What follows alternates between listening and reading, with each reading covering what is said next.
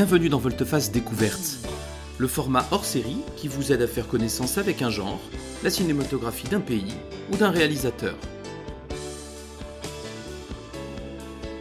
Premier numéro, le Giallo. Alors, le Giallo, eh ben c'est, comme son nom l'indique, un genre italien. C'est apparenté au policier, mais aussi un peu à l'horreur et à l'érotisme. Il tient son nom des couvertures jaunes des livres de garde dont, dont il est souvent inspiré. Alors, policier, horreur, érotisme, en gros, c'est quoi le giallo? Bah, C'est des films généralement d'enquête autour de meurtres, d'où le côté policier. Les meurtres sont généralement mis en scène de façon très graphique, c'est là qu'on trouve l'horreur. Et ce sont des films d'exploitation avec souvent pas mal d'érotisme. Le giallo est un genre extrêmement codé, on va trouver souvent un tueur avec des gants noirs, on va voir que ses mains.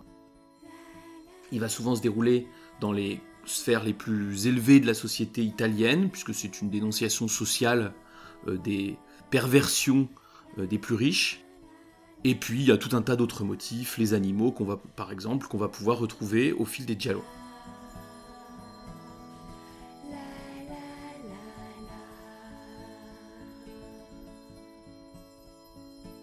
Alors comme beaucoup de genres italiens, il a été extrêmement prolifique sur une courte période. Avant lui, il y a eu le peplum, le western que vous connaissez sans doute. Mais le giallo, c'est en gros de 1960 à 1980.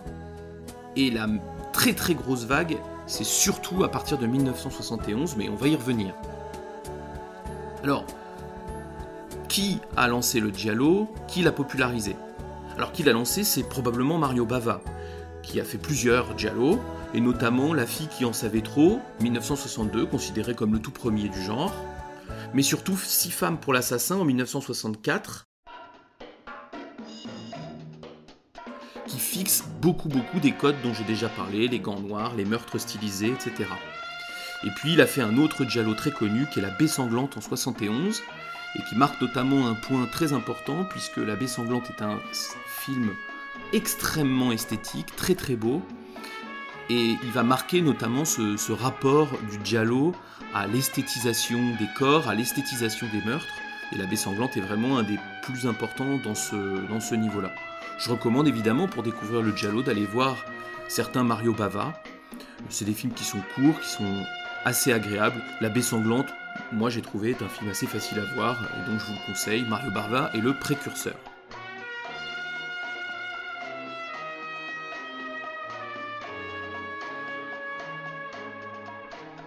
Après le précurseur, il y a le grand maître. Le grand maître, c'est Dario Argento. Dario Argento, en 1970, il sort L'oiseau au plumage de cristal. Quell'italiano comincia a preoccuparmi. Questo disse Alfred Hitchcock, maestro del thrilling, dopo aver visto il primo film di Dario Argento. Quel film capolavoro era L'uccello dalle piume di cristallo. È Dario Argento, il regista che ha aperto una nuova dimensione sul mondo angoscioso della paura.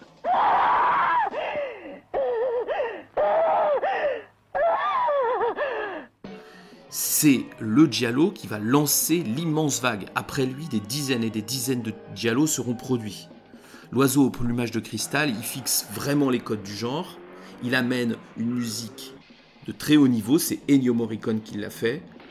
Il amène un énorme soin apporté à la beauté des images. C'est un film magnifique. Nous, chez Volteface, on a eu la chance de le voir à la Cinémathèque française dans la grande salle. C'était une expérience incroyable. Donc, L'oiseau au plumage de cristal, premier de la grande série des Giallo. Monica, parla. Cos'è successo? Monica, cara, cos'è stato? Cosa?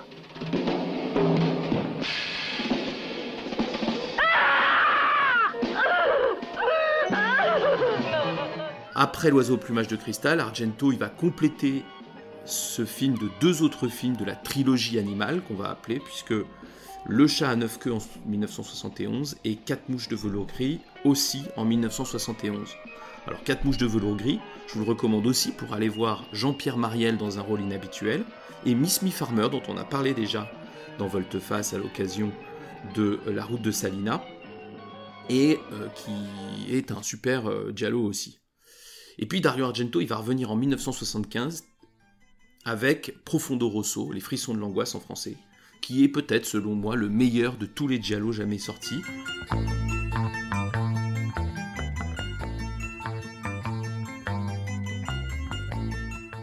Qui est une il revisite le thème de Blow Up d'Antonioni. Moi, le Blow Up d'Antonioni, je reconnais son héritage formel, mais c'est un film qui m'ennuie beaucoup. Euh, Profondo Rosso, c'est le même, mais en beaucoup moins chiant, si je peux me permettre. Donc Argento incontournable, et d'ailleurs pour commencer le giallo, moi je recommande Argento, et en particulier l'oiseau au plumage de cristal. Et puis pour moi, il y a un troisième grand maître du giallo, c'est Lucio Fulci. Lucio Fulci, c'est un rebelle du cinéma italien. Il a fait des tas de choses, il a fait des comédies en début de carrière, il a fait des films gore et des films de zombies dans sa deuxième partie de carrière. Mais entre les deux, il a fait quatre giallo, des giallo souvent de machination.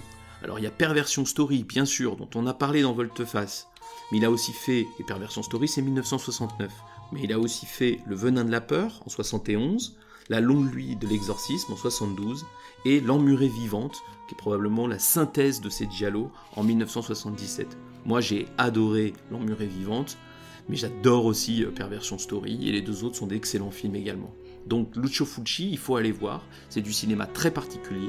Moi j'aime énormément. C'est pas du giallo qui respecte tous les codes, il est un peu rebelle aussi avec ce genre-là, il se fait plaisir.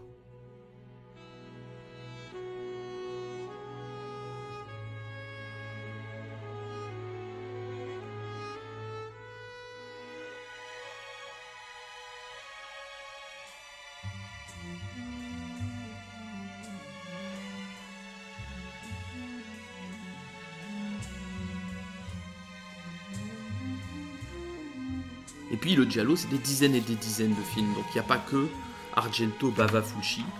Je vous en cite quelques autres. Il y a Umberto Lenzi qui a fait notamment Le Couteau de glace, un super film. Il y a euh, Sergio Martino qui a fait La queue du scorpion, que j'ai beaucoup aimé. L'étrange vice de Madame Wards, que j'aime aussi énormément.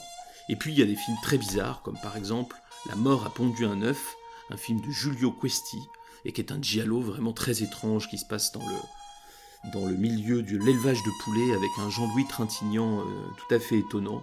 Alors celui-là, je vous conseille pas de commencer par ça, mais c'est un film étonnant si vous voulez voir un, un giallo un peu déviant. Alors pour résumer, bah, le giallo c'est un, c'est un genre extrêmement prolifique. Rassurez-vous, je pense qu'ils sont les plus mauvais sont difficiles à voir, donc ceux que vous verrez sont souvent les meilleurs. Je vous conseille de commencer par, euh, par Argento et Fulci probablement, et puis le meilleur est Profondo Rosso à mon sens.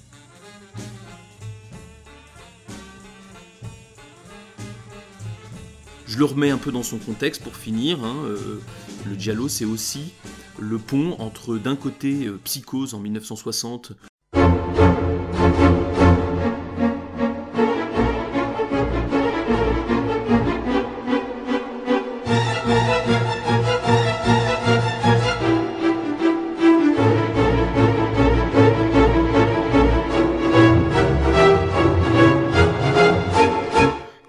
euh, fixé un certain nombre de ses codes et notamment l'esthétisation des meurtres. Et puis évidemment, euh, il fait le, le Giallo, il fait le pont avec les slashers à partir de Halloween 1978, John Carpenter.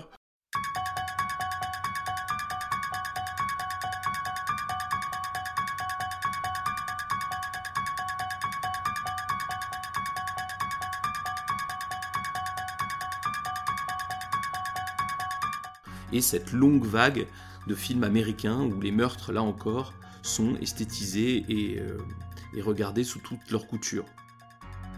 Mais voilà, moi je vous conseille d'aller découvrir le Giallo, c'est une belle fenêtre sur le cinéma italien, vous allez trouver, retrouver de très bons auteurs, plein d'acteurs super, et bonne découverte du Giallo.